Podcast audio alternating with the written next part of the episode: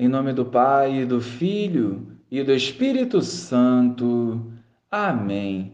Bom dia, Jesus. Que a tua palavra renove a nossa fé e nos encoraje a viver a verdade. Ajuda-nos a romper com o pecado, para que, em comunhão contigo, o teu amor nos transforme e conduza à eternidade. Amém. Filipe encontrou-se com Natanael e lhe disse: Encontramos aquele de quem Moisés escreveu na lei e também os profetas, Jesus de Nazaré, o filho de José.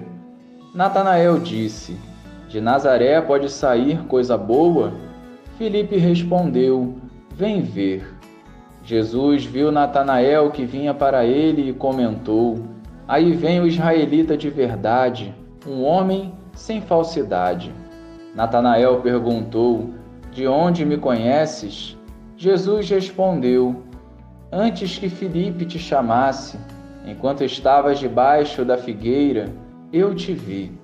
Natanael respondeu: Rabi, tu és o filho de Deus, tu és o rei de Israel.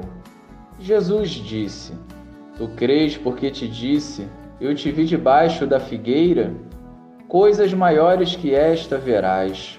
E Jesus continuou: Em verdade, em verdade eu vos digo: vereis o céu aberto e os anjos de Deus subindo e descendo sobre o Filho do Homem.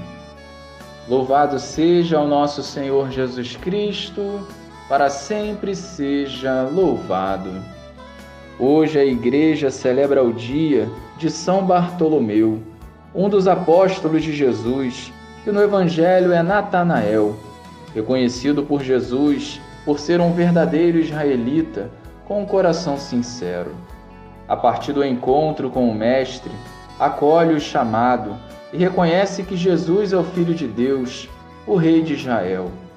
Não foi um discípulo de muitas aparições nas Escrituras, mas se entregou à vontade do Pai e hoje serve de exemplo para nós, para que sejamos da verdade.